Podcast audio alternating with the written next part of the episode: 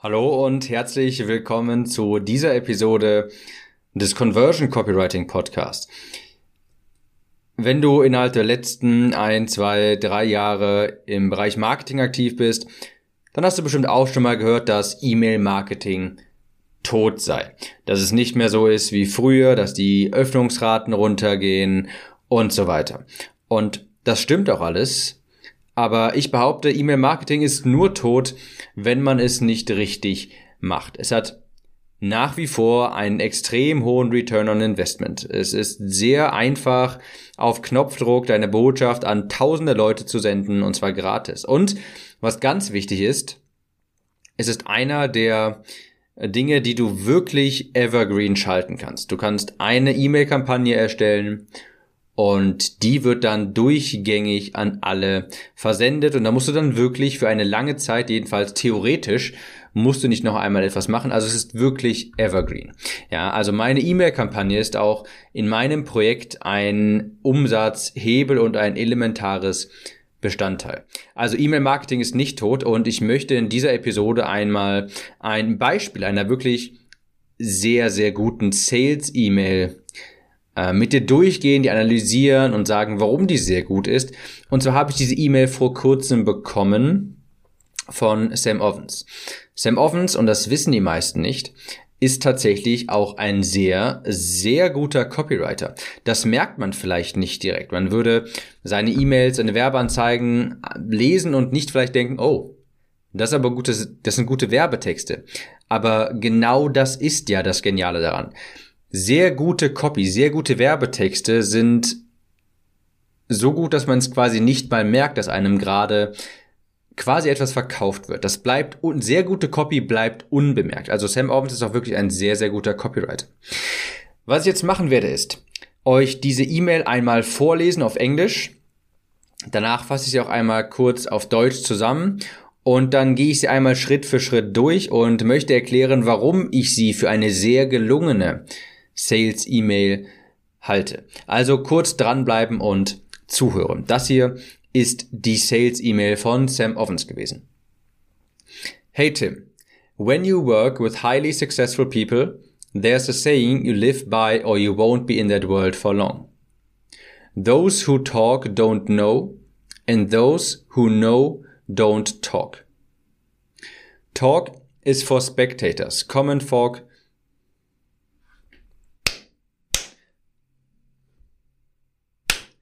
Talk is for spectators, motivational speakers, politicians, news presenters, basically all the people who don't know. Here's what most people don't know. The moment you talk about something, you create a virtual image of it in people's minds. Now you have to build that image, defend it, sell it, handle criticism about it, and basically upkeep it as if it is the real thing all of the energy you could have dedicated to building the real thing gets sucked dry building and defending a virtual image of the thing. That is why talkers talk and builders build. Successful people don't communicate with words. They let their creations speak. They are fluent in the language of results. So Tim, are you a talker or are you a builder? If you're a talker, here's a link to Facebook. Und dann in Klammern, Talkers Tool of Choice, Klammern. If you're a builder, check out this new video I made for you. Sam. Das war also die E-Mail auf Englisch. Und falls du das jetzt nicht alles ganz verstanden hast oder meine Aussprache zu schlecht war, lass mich das einmal kurz zusammenfassen auf Deutsch. In dieser E-Mail sagt Sam also, wenn du mit erfolgreichen Menschen umgeben bist, mit denen arbeiten möchtest, wenn du selbst einer sein möchtest, dann gibt es da so eine Art Sprichwort in dieser Welt und das Sprichwort heißt, diejenigen, die viel reden, haben keine Ahnung und die, die viel Ahnung haben, reden eben nicht. Er sagt, dass die Leute, die viel labern, das ist sowas, das machen irgendwelche Motivational Speakers auf Seminaren, äh, Politiker, irgendwelche News Presenter und so weiter. All diese Leute, die quasi selbst nichts vorzuweisen haben, die aber immer große Reden schwingen. Und dann sagt er, das Problem, dabei, wenn du die ganze Zeit nur laberst, also eine Laberbacke bist im Sinne von, oh, ich werde irgendwann mal ganz viel Geld verdienen, ich werde dieses Projekt umsetzen und dann werde ich Leute damit helfen, Leuten damit helfen, aber irgendwie nichts irgendwie nichts geschissen, Christoph gut Deutsch, ja. Er sagt, das Problem mit diesen ganzen Laberbacken ist, sobald du anfängst zu labern, und den Leuten immer nur erzählst, was du alles machen wirst, aber nie was tust. Wenn du das machst, dann erstellst du quasi ein Bild in deren Köpfen. Und zwar glauben sie dann, dass du das ja irgendwann mal machen wirst, dass du irgendwann mal viel Geld verdienen wirst, dass du irgendwann mal dieses Produkt erstellen wirst und so weiter. Und dann, wenn dich die Leute darauf ansprechen, du musst das verteidigen, du musst ähm, mit Kritik umgehen und so weiter. Und da musst du sehr viel Energie aufwenden, um einfach nur dich zu rechtfertigen, dass du so viel gelabert hast. Und wenn du einfach aufhören würdest zu labern und all die Energie, die du dann für die, für die ganzen Kritik verwenden musst, wenn du die einfach investieren würdest, um wirklich etwas aufzubauen, dann müsstest du dich gar nicht mit diesen ganzen, würdest du dich gar nicht so schlecht fühlen, wenn du die ganze Zeit nach, wenn, wenn dich die ganze Zeit deine, dein Umfeld nachfragt, hey, wie läuft's denn? Hast du schon irgendwie das Geld verdient? Und irgendwie passiert aber nie was. Und das macht er, deshalb ist, ist dieser ganze, ist das, ist das ganze, diese Laberbacken, beziehungsweise das ist der Unterschied zwischen diesen Laberbacken und den Leuten, die wirklich etwas erschaffen, ja. Er sagt, erfolgreiche Menschen kommunizieren nicht mit Wörtern, sondern sie erschaffen etwas und dann lassen sie ihre, ihre Kreation für sich sprechen. Und dann fragt er am Ende, also Tim, bist du eine Laberbacke oder ein Macher? Falls du eine Laberbacke bist, hier ist ein Link zu Facebook. Falls du ein Macher bist, hier habe ich ein neues Video für dich erstellt. Das ist quasi so auf Deutsch zusammengefasst mal die E-Mail gewesen. Jetzt mal kurz in die Analyse. Warum glaube ich, dass das so eine so eine so gute E-Mail war und warum glaube ich, dass diese E-Mail sehr gute Resultate erzielt hat? Erstmal, sie war relativ kurz und knapp. Sie war nicht extrem lang. Das heißt erstmal nichts, aber das war ein also gut, also lange Werbetexte sind ja auch wunderbar, aber da muss man immer seine Zielgruppe vor Augen haben. Das war jetzt eine E-Mail, die seinen teuersten Online-Kurs Uplevel Consulting für knapp 6000 Euro bewirbt. Und das ist eher für Menschen, die nicht so lange Werbetexte benötigen. Und das hat er hier sehr gut erkannt. Die E-Mail war also nicht allzu lang, sodass man sie auch wirklich schnell mal lesen könnte. Es waren keine unnötigen, unnötige, keine unnötige Auf, also diese, wie soll man sagen, mir fällt nur das englische Wort ein. Es war nicht diese unnötigen, diese Warm-up-Copy sagt man, also dieses, diese Filler-Sätze. Nicht sowas wie, hey, wie geht's, ich bin gerade hier und ich dachte, ich schreibe dir mal ganz kurz und wollte mit dir über was reden, sondern es geht direkt los. Die E-Mail wirkt auch nicht einschüchternd, das heißt, es sind viele kleine, kurze Absätze, ja, also mal rein texterisch sehr gut aufgebaut. Aber jetzt zum Inhalt. Was hat er gemacht? Und das war extrem clever.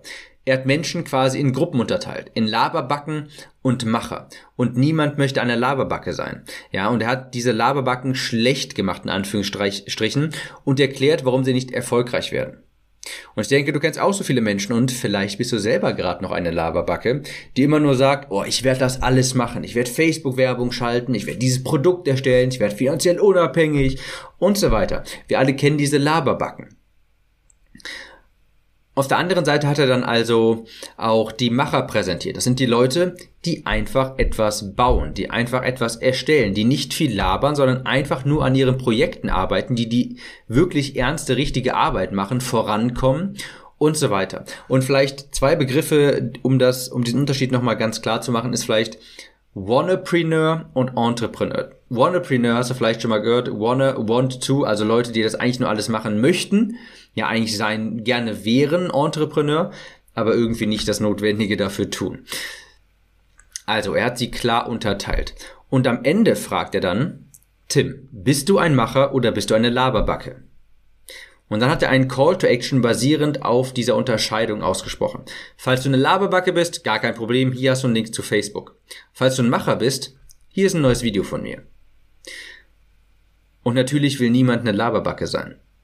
Ich habe natürlich jetzt keinen Einblick in diese Zahlen, aber ich bin mir sicher, dass diese Art E-Mail sehr gut funktioniert hat, dass sie hohe Klickraten hat und auch viele das Video sich angeschaut haben. Niemand möchte dann auf den Facebook-Link klicken, beziehungsweise man möchte ja schon denken, nee, also ich bin Macher, ich bin auf jeden Fall ein Macher. Ja, und dann klickt man halt auf den Link für die Macher für das Video, das er aufgenommen hat, was, ein, was eine Art VSL für Uplevel Consulting, also seinen höchsten Online-Kurs war. Man könnte es vielleicht so sagen. Er hat dem Klick auf den Link eine bestimmte Bedeutung zugemessen, ja. Dieser Klick auf den Link gibt dir eine Identität. Das fühlt sich gut an, so ein bisschen ein, ah, ich gehöre dazu Gefühl, ja. Ah, nein, ich bin auch ein Macher, wenn ich hier draufklicke. Und falls dir während du das gelesen hast, dir aufgefallen ist, dass du bisher eigentlich nur eine Laberbacke warst, dann hast du vielleicht ein gewisses Schamgefühl empfunden und dachtest dir, oh, ich sollte wirklich mal ein Macher werden und sollte mal da draufklicken auf diesen Macherlink. Er hat also gesagt, im Grunde gibt es zwei Art von Menschen, ja. Und es gibt auch wirklich sehr viel Klarheit. Wenn du ganz klar, wenn du sowas sagst wie, es gibt zwei Arten von Menschen, es gibt zwei Arten hiervon und davon, das wirkt für sehr viel Klarheit, denn wir Menschen verstehen Dinge anhand vom Gegenteil. Wenn du überlegst, wir wissen eigentlich nur, was Wärme ist, wenn wir Kälte verstehen und andersrum. Und das hat er hier quasi auch gemacht. Jeder kann sich sofort identifizieren und in ein, eine Gruppierung einsortieren.